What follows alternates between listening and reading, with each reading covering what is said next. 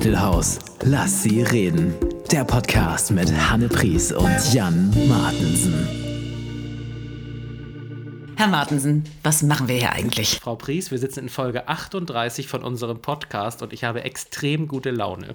Man sieht es dir an. Du hast doch ein bisschen Sonne im Gesicht. Frag warum, frag warum. Oh, Entschuldigung. Also nochmal, er hat gute Laune. Warum, Herr Martensen? Ich habe Sonne im Gesicht und deswegen geht es mir gut. Und Doofkopf. wir haben einen Gast, er ist auch schon an der Tür und ich glaube, die Produzentin lässt ihn jetzt ein. Die Freude ist groß.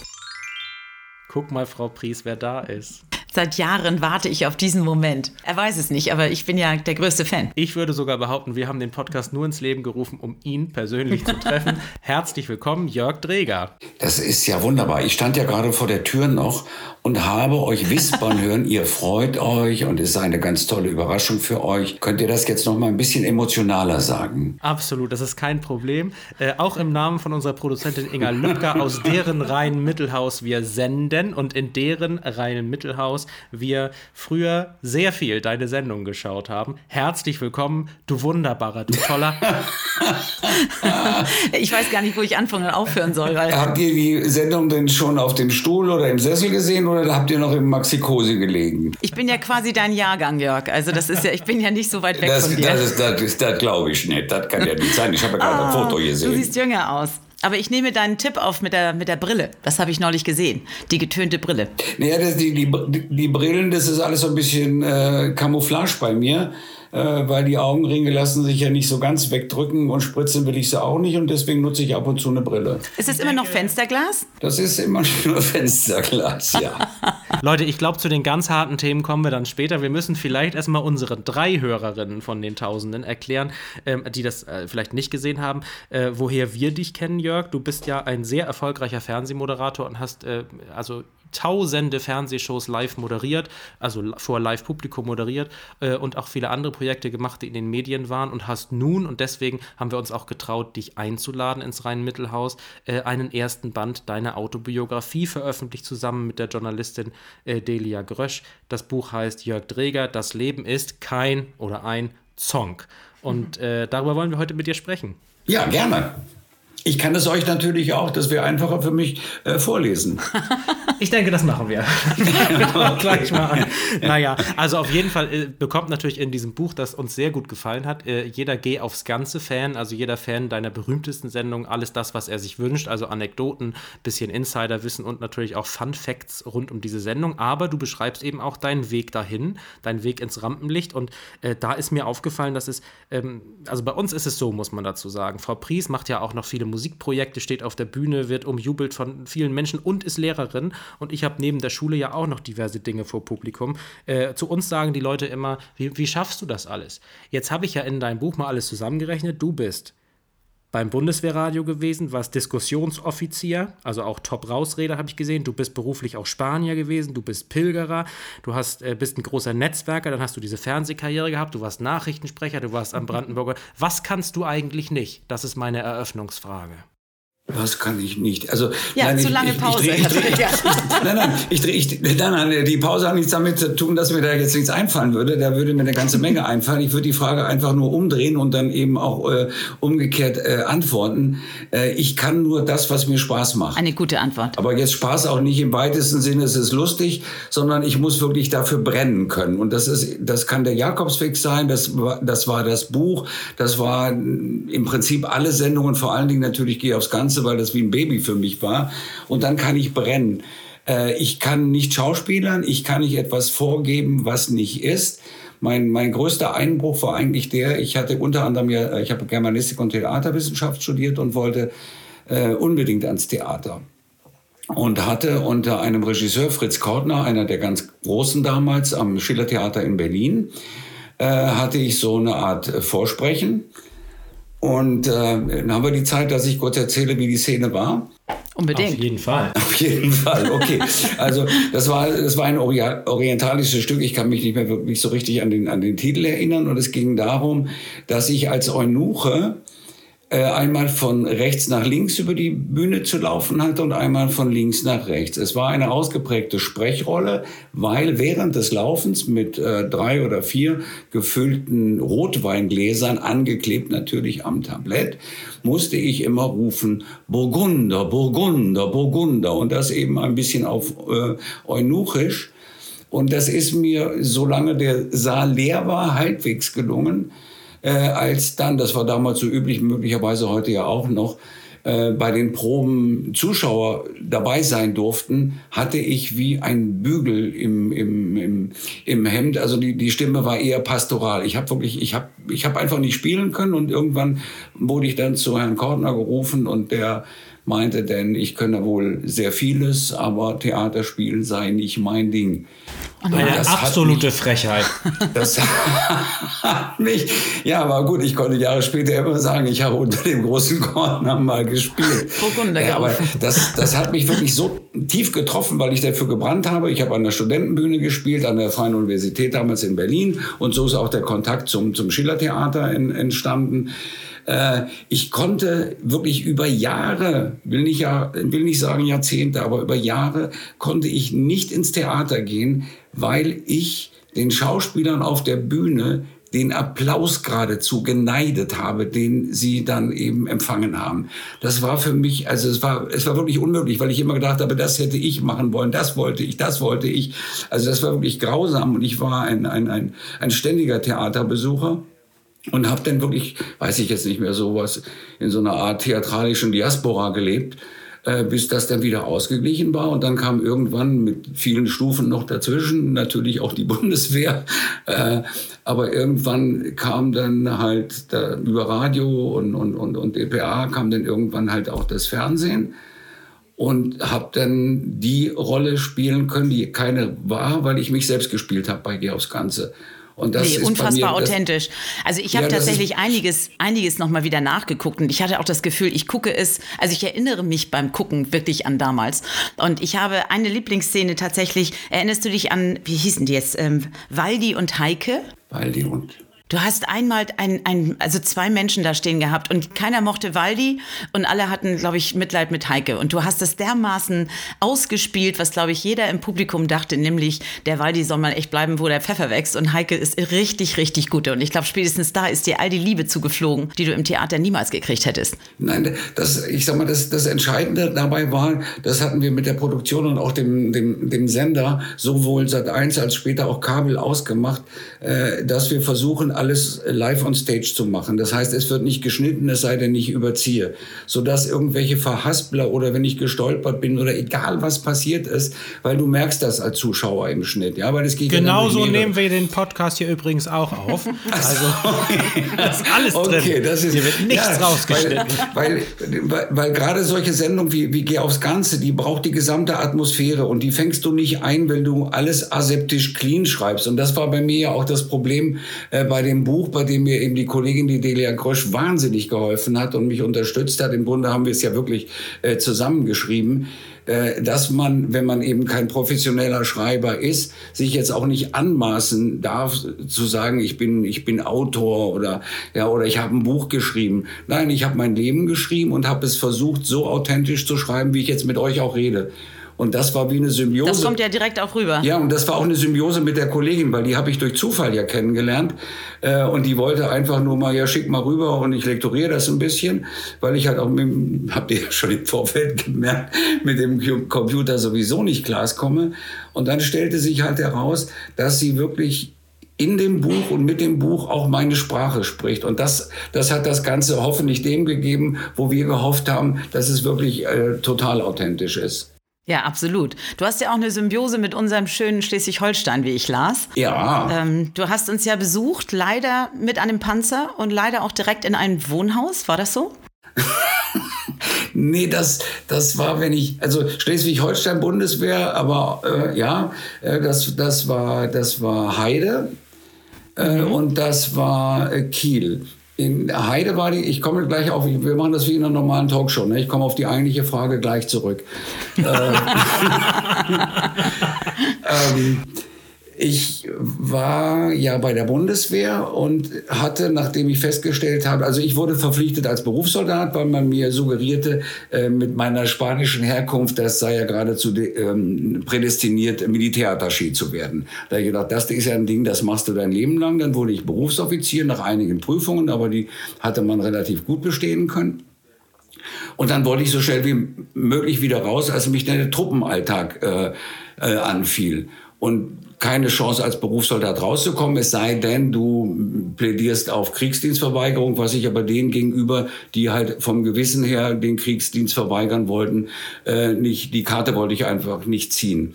Und hatte aber das Glück, nach mehreren Eingaben bei den Wehrbeauftragten wurde immer und immer wieder abgelehnt. Inzwischen hatten wir ja bei der Bundeswehr auch äh, den, den Radiosender für im Ausland lebende Soldaten äh, installiert Radio Andernach und Radio Klaustern-Zellerfeld, was ich, was ich mitbetrieben, moderiert und, und gestaltet habe.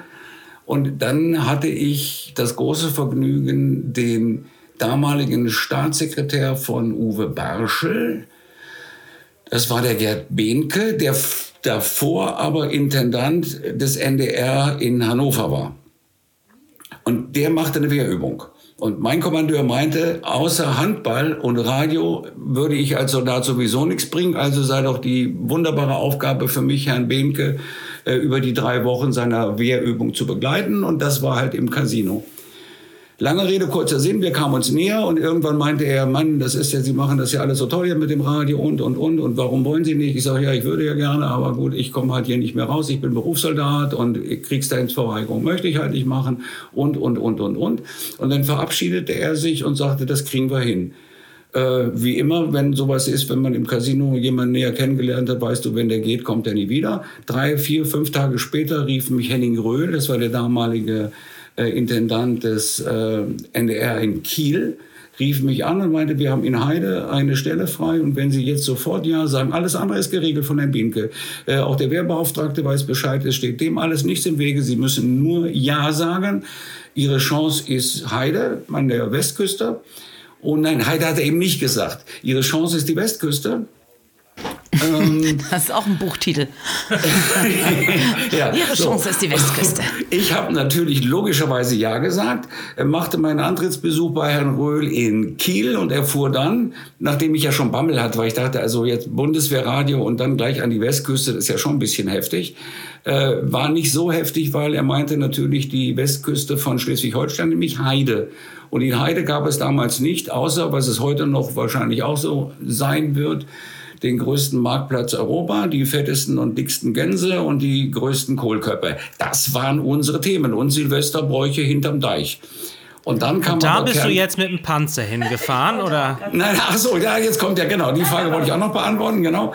Also mit dem Panzer, nein, das war in, ähm, das war im Westerwald in, wenn ich es richtig erinnere, in Herborn. Ja, ist ja gar nicht mal so Schleswig-Holstein, Eine kleine Stadt im Westerwald, eine mittelalterliche Stadt, eine wunderschöne Stadt mit ganz kleinen, logischerweise mittelalterlichen Gassen. Aber äh, logischerweise war für die Durchfahrt mit unseren Panzern war die Genehmigung erteilt.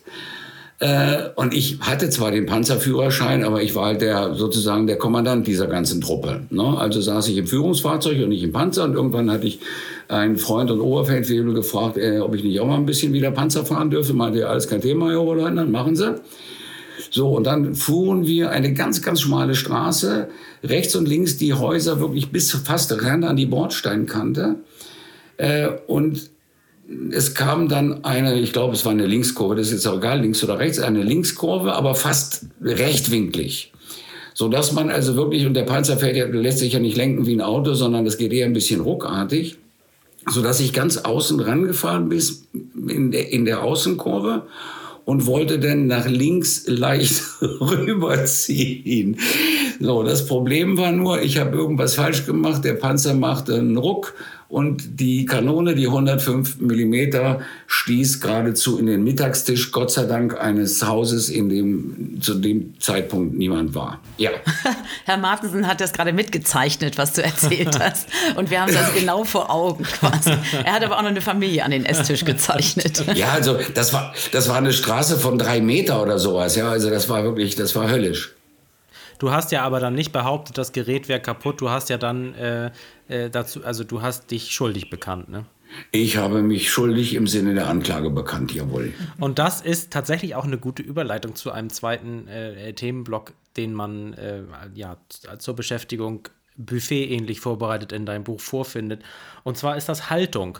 Du hast äh, immer wieder Beispiele geschildert aus deinem Leben, in denen es um eine Haltung ging und um ein bestimmtes Wertesystem und um äh, zu seinem Wort stehen und solchen Dingen und beschreibst ja auch relativ eindrucksvoll, äh, wie sehr dich das nervt, wenn Leute zu dir sagen, es gibt nur Möglichkeit A und B. Du nennst das in deinem Buch ja entweder oder Fragen.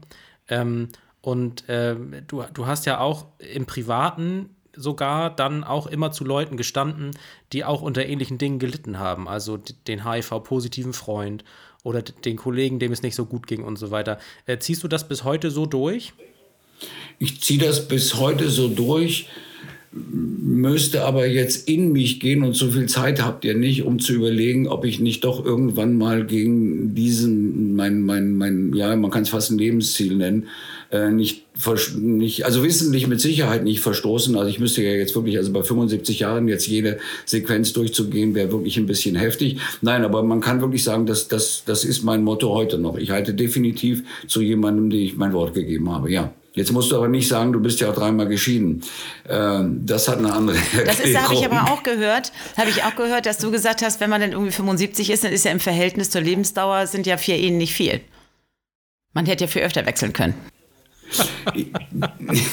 ja, das ist natürlich, das, das ist jetzt ein bisschen lapsig, aber eben daher authentisch formuliert. Ich könnte jetzt auch lange Erklärungen abgeben, aber also ich sag mal, der, der, der, der wesentliche Hintergrund, äh, na gut, wenn ich sie gelesen habe, muss ich es doch gar nicht erzählen, oder?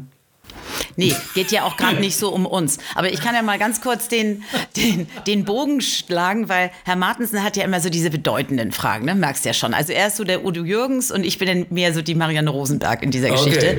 Okay. Und ähm, nach, nach dem einen großen Symbol der Männlichkeit des Panzers nämlich, komme ich jetzt zum Schnauzer. Also du bist ja einer der wenigen Männer, bei denen ich nicht das Gefühl habe, ich möchte ihn direkt abnehmen. Ja, das hat auch mal ein Chefredakteur bei den Nachrichten von Sat1 mir nicht nur empfohlen, sondern darauf bestanden, dass ich ihn abnehme. Ich habe ihn mir wachsen lassen. Ich glaube, in, in, in, der Zeit, ich sage jetzt mal, wo, wo junge Männer, Jünglinge äh, halt einfach ein bisschen machohaft durch die Welt gehen. Man fängt an zu rauchen, was bei mir einfach war, weil ich bin ja in der Zeit in Spanien groß geworden. Und da hast du auch mit zehn Jahren an jedem Kiosk hast du für ein paar Cent äh, Zigaretten gekriegt. Ja, also verderblich ohne Ende. Aber den Eltern ist das halt auch nicht bewusst geworden, weil man war halt einfach nicht so, nicht, nicht, nicht, nicht so empfindsam damals, wie, wie es sich eigentlich gehört zu sein. Und in Spanien war das halt nicht so. Ne? Und irgendwann in dieser Phase habe ich mir halt auch einen Schnäuzer äh, wachsen lassen, den ich mir, schwöre ich euch, äh, am liebsten wieder abnehmen würde, weil ich finde das eigentlich, das Ding ist wirklich, also irgendwie verschandelt ist, aber ich, ich traue mich jetzt nicht, sage ich jetzt auch wirklich ganz ehrlich, also es ist ja nicht so, als wenn ich gar keinen Fan mehr hätte, aber ja auch nicht so viele, wie ihr glaubt. So, und ich, also du meinst, wenn du den Bart nicht mehr hast, dann, dann wird das schwierig? Wird, könnte das schwierig werden, richtig. Also ja, ich, ich weiß es nicht, aber äh, ja. Aber Jörg, wir verstehen uns ja auch ein bisschen als Lebensberatungspodcast. Äh, ich bin sehr, sehr nett. Hanne ist Pastorentochter. Mit uns kannst du es schaffen und wir sagen, lass ihn dran. Unbedingt. Äh, aber okay. du, du, musst, der, der, der, Redakt, der Chefredakteur hatte doch gesagt, du, musst, du hast ihn dann doch auch abgenommen für den Job, oder? Ich, ich, ich habe ihn dann abgenommen, weil das Problem, ich, da machte ich damals die, die, die Hauptnachrichten bei, bei, bei Sat 1. Äh, und das, das Problem war, dass äh, die, die beiden äh, Kollegen, der eine war, glaube ich, im Urlaub, der andere war krank. Das heißt, ich war der Einzige, der in, in, in die Bütt gehen konnte, um die Nachrichten zu lesen. Und der damalige Chefredakteur hatte mir gesagt, und das war wohl gang und gäbe, im, weiß ich nicht, beim, beim Fernsehen überhaupt oder auch auf der Straße, keine Ahnung, dass Männer mit, mit Schnäuzer ähm, nicht, nicht wirklich glaubhaft rüberkommen. Und das sei für die Nachrichten ja äh, geradezu ganz schlimm, wobei man, wenn heute sieht, wer alles ohne Schnäuzer äh, Nachrichten macht, dann sagst du auch, Leute, so wahrhaftig ist das ja auch alles nicht. Schon wieder eine Unverschämtheit wirklich. Ja, das also dir ist hier großes Unrecht wieder. Man sollte auch mehr getönte Brillen tragen als Nachrichtensprecher. Entschuldigung. Ja, also habe ich mir das Ding abrasiert, aber wie, wie rasierst du dir dir so ein, so, so ein Lippenbart ab. Ich weiß nicht, ich glaube, ich habe so ein Lady Shave genommen oder keine Ahnung, habe mir das Ding runtergehobelt und die Dicke war wirklich, die, die war sowas von lieb, das war dick, das war unglaublich. Und wir hatten Gott sei Dank eine, eine, eine, eine eine Kollegin, die halt also die Maske pudern und sowas alles gemacht hat. Und die hatte einen äh, Schnäuzer bei der Hand, den man einfach dann draufgeklebt hat. Und so also nochmal, du hast ihn dir Weile abgenommen, hast darauf Bitte? dann so äh, reagiert, dass es so dick war, dass dir wiederum einer draufgeklebt wurde. Das ist schon eine schöne ja, Geschichte, fand, oder? Äh, außer dir jetzt damals keiner, so, keiner ich so wirklich. Ganz im Ernst. Und ich hatte dann ja auch das Glück, dass der, der, der, ich weiß jetzt gar nicht mehr, welcher Kollege von beiden das war. Das war eine, war, war der Armin Halle und dann den anderen kriege ich jetzt nicht so richtig mehr auf die Reihe. Also jedenfalls entweder der, der Krankgeschriebene oder der Beurlaubte kam relativ zeitig zurück, äh, so dass sich das Thema dann ergeben hatte. Und das, das, naja, ich sag mal, das Verblüffende für alle war, dass viele Zuschauer, was ja bei Nachrichten eigentlich nicht gang und gäbe ist, dass, dass Leute irgendwie über Moderatoren sich beschweren oder sagen, den würden wir wieder gerne. Also jedenfalls haben wohl einige geschrieben, wo ist denn, wo ist denn der mit dem Schnäuzer? äh, weil ich halt jetzt erstmal wieder alles nachwachsen wollte. Und daraufhin hat dann der Chefredakteur damals eingebogen und hat gesagt, naja, meine Theorie scheint wohl doch nicht so richtig zu sein. Äh, dann, wenn der Schnäuzer nachgewachsen ist, dann bist du wieder nackt. So Ach, schön. Seitdem ist er dran und das ist gut so. Ja. Jörg, normalerweise hätten wir an der Stelle ähm, übrigens äh, auch sehr gerne über deine Gedanken zum Jakobsweg gesprochen, also zum Camino. Ähm, ja. Wir haben aber äh, uns überlegt, dass wir das erst beim nächsten Podcast, in dem du dabei bist, machen, weil du schließlich ja dieses ganze Thema Jakobsweg und dein, deine Lebensliebe zu dieser Erfahrung ja. äh, auch dann erst im zweiten Band deiner Autobiografie zu verarbeiten. Ne? Das heißt also, das, ja, das kommt ja erst im nächsten Buch. Nee, das war ja die Geschichte. Ich, ich habe halt, wie das glaube ich ja alle machen, ich habe logischerweise Tagebuch geführt und wenn du 13 Mal jetzt im vergangenen Jahr und dieses Jahr fällt es halt aus wegen Corona, im nächsten bin ich hundertprozentig wieder dabei wenn du denn den Weg 13 Mal gelaufen bist, wenn du Spanisch wie Deutsch sprichst, wenn du dieses Land liebst, diese Menschen liebst, dann gehst du und läufst du natürlich völlig anders und, und äh, erlebst auch vieles ganz, ganz, ganz anders als, als die, die das ein oder, ein, ein oder zweimal machen. Und so habe ich halt mein Tagebuch geschrieben und hatte dann gedacht, ach mein Gott, das könnte man auch nach Harpe, das waren ja inzwischen schon wieder acht oder neun Jahre vergangen, äh, könnte man sich an dieses Thema wieder mal ranwagen, zumal ja keiner über das geschrieben hat, was da wirklich alles so auf dem Weg passiert. Ja, also der ist ja teil, teilweise ist der ja heilig, scheinheilig, es wird betrogen, äh, die, die Popen betrügen, die Pilger äh, betrügen sich selbst und die Gastronomie und die Hotels sowieso.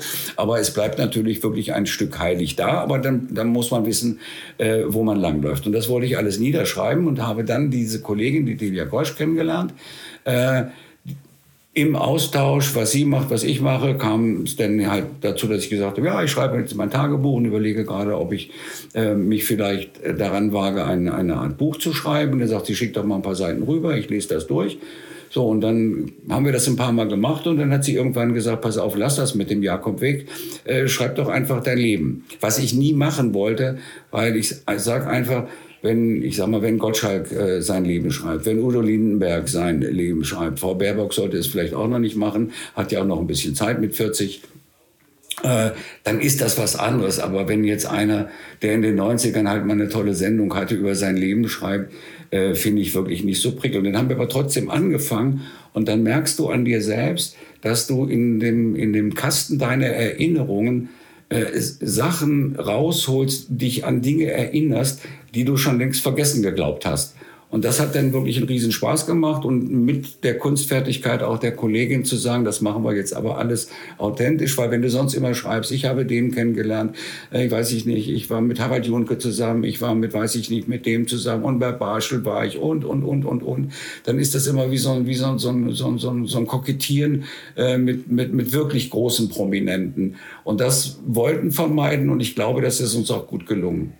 Ja, das, das ist tatsächlich gut gelungen, weil das Buch sich wirklich angenehm liest. Es ist jetzt nicht, finde ich jedenfalls, und Hanne nickt gerade, äh, äh, also das muss morgen Muskelkater geben, sie nickt stark. ähm, ich finde, man denkt nicht, oh, der findet sich aber toll, sondern man denkt echt, oh, der hat was zu erzählen. Eine meiner Lieblingsgeschichten ist ja auch wie Harald Junke, weil er dich geiler fand, als das ARD-Team einfach bei dir stehen geblieben ist. Aber Jörg, wir haben dafür jetzt leider keine Zeit, wir müssen weiter reiten.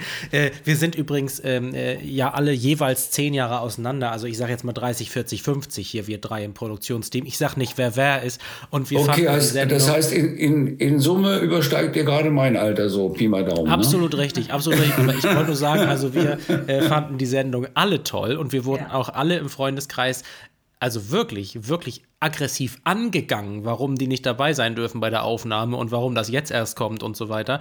Äh, also äh, ich würde die Schmälerung mit, der hatte mal eine tolle Sendung, würde ich mal ganz schnell streichen, denn die lebt ja in vielen, vielen Leuten weiter. Frau Pries, ich sehe in Ihrem Gesicht, Sie haben noch eine Frage. Also ich habe tatsächlich ja so, so viel geguckt, jetzt nochmal im Nachhinein, nachdem wir das Buch also gemeinsam lasen und uns immer gegenseitig Geschichten den abends erzählten daraus. Ähm, und ich habe darin äh, gesehen, also ich entscheide aus dem Bauch heraus und äh, lerne von dir ja nicht nur, ich meine, die Möglichkeiten habe ich nicht. Also je älter ich werde, werde ich wahrscheinlich umso neidischer, dass ich nicht mit getönten Brillen, doch das geht ja noch, aber mit dem Schnauzer kann ich nicht arbeiten. Aber du hast eine bestimmte Art der Entscheidungsfindung. Kannst du uns da noch mal einen mitgeben? Ich sage nur würfeln. Äh, ja, also ich, ich versuche das jetzt. Ich merke ja, es wird, wird jetzt wird auch Zeit, dass wir zum Ende kommen. Ich versuche es schnell zu machen. Ich hatte einen Regisseur. Also klar, über die, über die Jahre hast du natürlich mehrere. Einer meiner Lieblingsregisseure war der Michael Bentele, der zeitweilig auch, also führt heute noch Regie, lebt in Köln und in, in, in den Vereinigten Staaten und ist ein, ein, ein, ein Lesewurm ohne Ende. Äh, den Assistentinnen hat er einmal in der Woche eine Rose gebracht und ich bekam einmal in der Woche ein Buch. Unter anderem schenkte er mir irgendwann das Buch Der Würfler. Äh, ich merke schon gerade, wenn ich jetzt noch das Buch erzähle, wird es wirklich definitiv zu lang. Also aus diesem. wir genießen diesem, das. Also wir sind bereit. ja, nein, das wird wirklich, das kann ich euch nicht zumuten. Das wird, das wird wirklich zu lang, weil das ist, das ist für mich wie eine Bibel, dieses Buch, ja. Äh, und am Ende, also es gibt viele, viele, viele, viele faszinierende äh, Dinge, die ich aus diesem Buch gelernt habe. Aber am Ende, ich sag mal, so ein kleiner Kollateralschaden, der mir aber am meisten Spaß macht, ist das Würfeln. Und zwar nicht um Gewinn und nicht um Geld, sondern um eine Entscheidung zu treffen. Das heißt, also ich mache mal ein ganz einfaches Beispiel. Äh, man sitzt irgendwie am Abend zu Hause und denkt, jetzt gehen wir morgen, ist Pfingsten, gehen wir, na gut, ist Pfingsten, aber nicht Corona. Wir gehen essen. Gehen wir zum Griechen, zum Jugoslawen oder zum Italiener. Dann macht man der Würfel. Ach, da könnte ich euch mal eine Frage stellen. Äh, auf welche Summe ergänzen sich die jeweils gegenüberliegenden Seiten eines Würfels? Herr Martensen hat es mir schon vorgesagt mit Fingern. Also. okay, so.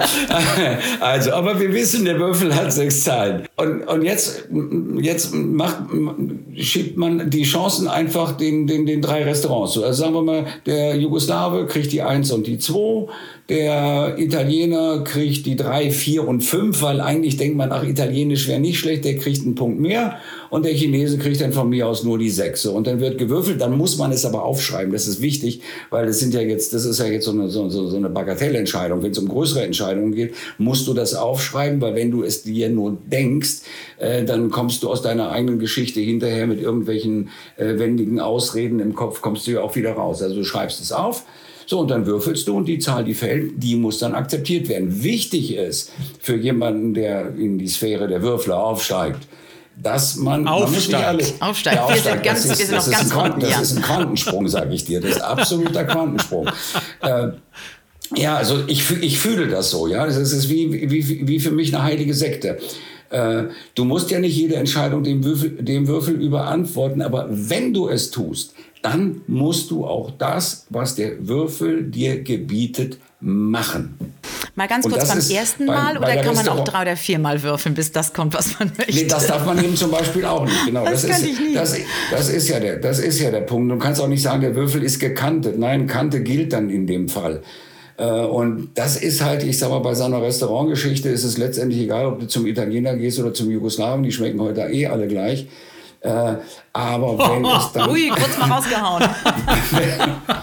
ja, aber wenn es denn, ich sag mal, schon lebenswichtige Dinge sind, dann ist das schon, da, da kriegst du dann auch wirklich das, das, das Herzflattern, weil du überantwortest dem Würfel die Entscheidung ja nur, wenn du selbst unsicher bist. Also das ist schon, Also, ja. Das ist auf jeden Fall sehr interessant und es ist ja auch ein bisschen ein Nervenkitzel. Du bist da offensichtlich einmal Spieler, immer Spieler, Ja. ne? Ja, das ist also zum, zum, zum Beispiel Dschungelcamp, ja. Äh, die erste Anfrage kam bei mir, äh, kam an mich, ich glaube, das war 2006. Da war mein Sohn zehn oder elf Jahre alt und ich hatte gerade Habe gelesen, äh, bin dann mal weg, habe es meinem Sohn gegeben, der fand das auch ganz toll. Äh, der Dschungel war schon im dritten oder im vierten Jahr und ich kriegte die Anfrage. Und mein Sohn, mit dem wir vorhin gerade kurz gesprochen haben, sagt, ey Papa, spiel mir den Tarzan im Dschungel, das ist doch eine ganz geile Nummer, du kommst doch mal ganz groß raus. Ist für einen Jungen mit zehn Jahren die völlig richtige Denke. So, aber der Junge geht noch zur Schule, die Tochter ist kurz davor, wo du sagst, ey, das kannst du deinen Kindern nicht antun. Also habe ich meinem Sohn gesagt, pass auf, wir machen Folgendes. Äh, wir würfeln 50-50, 1-3-5, glaube ich, aber die Zahl ist jetzt, spielt jetzt auch keine Rolle. 1-3-5, dann gehe ich in den Dschungel. 2, 4, 6, gehst du mit mir auf den Jakobsweg. Ich habe nicht geschummelt, es fiel die 4. Wir gingen das erste Mal, mein Sohn und ich, 2006 auf den Jakobsweg. Äh, ich wollte nicht in den Dschungel, muss ich dazu sagen. Das heißt, wenn du dann würfelst äh, und willst es nicht, sondern machst es deinem Sohn oder wem auch immer zuliebe, dann kriegst du wirklich also Muffe ohne Ende. Also ich, ich weiß nicht, was ich da ausgestanden habe und gedacht habe, wenn jetzt genau der Wurf fällt, den Paulo sich wünschte und den ich nicht machen will, wegen der Kinder nicht zumindest zu dem Zeitpunkt. Also das sind dann schon Entscheidungen. Puh. Also genauso wie Gut, also ihr, ihr würfelt natürlich aber nicht, äh, soll ich zum Arzt gehen mit einer Erkrankung. Ne? Also es gibt äh, Nee, das, das lässt man Nur aus. die Entscheidung, die man also ich habe vorhin nur noch mal schnell gewürfelt, nachdem ich jetzt äh, euch ein bisschen kennengelernt habe, gesagt, also bei 1, 2, 3, 4, 5 und 6 äh, telefoniere ich nicht mit euch, sondern nur mit der 7. Ähm, und das Ganze bei einem Würfel. nein, nein. Ah, das war so charmant von dir, dass du dich jetzt freuen wirst über das, was wir uns charmantes fürs äh, für den Dann lass mich doch korrigieren. Ich habe natürlich dem Würfel diese Entscheidung nicht überlassen, sondern ich habe gesagt, das will ich. Okay, alles klar. Danke zu schön. erleichtern. Danke, danke. ähm, nur eine ganz, ganz kurze Schlussrunde inhaltlicher Art. Alles Ja. andere, äh, was in dem Buch steht, können unsere Hörerinnen und Hörer ja gerne lesen. Ich sage nochmal Jörg Dreger, das Leben ist kein Song. Das kann man einfach googeln und auch in jedem Buchladen bestellen. Delia Grösch heißt die Co-Autorin. Aber Jörg, jetzt kommt wirklich für uns äh, interessant, wie du darauf reagierst. Was ganz Schweres, du darfst auf die folgenden Fragen nur mit Ja oder Nein antworten, okay? Okay. Ach so, und das sind Fragen, die du alle schon mal beantwortet hast, aber die Fans wollen das hören, Jörg. Die Fans wollen das hören. Das sind? Fragen, die ich beantwortet habe und ihr wisst, wie ich sie früher mal beantwortet habe und checkt nach, ob ich sie jetzt anders beantworte. Das ist ja gemein. Das ist der, das ist der Nebengewinn an, der, an dem ganzen Spiel. Ja, okay. Wir beginnen mit der ersten Frage. Wusstest du immer, was in den Umschlägen war bei Geh aufs Ganze? ja, Wusstest du immer, was hinter den Toren war bei Geh Ja. aufs Ganze? Findest du den Song schön? wunderschön. Hast du noch, äh, hast du noch, hast du noch den zwei Meter großen Song, den du zum Abschied bekommen hast? Den habe ich noch. Der, Im Augenblick sitze ich gerade neben ihm. Kann man den Song als Kuscheltier bei dir kaufen? Nein.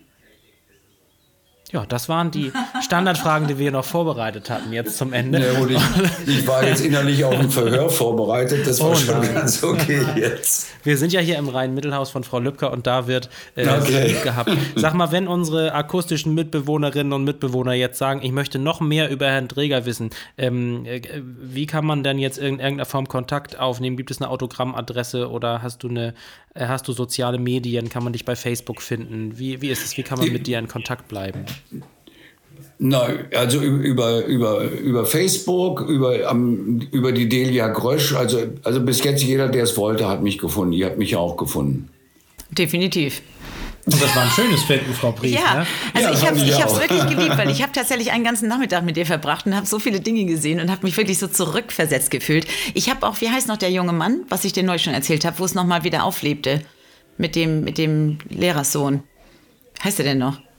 Worum geht es? mein da? Leben. Luke, Luke. Ach so, Luke Ja, Mockridge. und da, da sah man einfach so eindeutig irgendwie deine, deine äh, verzeih mir, alte Größe neben diesem jungen Mann. Das war einfach Genau. Und großartig. Luke Das hat, war das Ding richtig total, toll. Luke hat das Ding total vermasselt.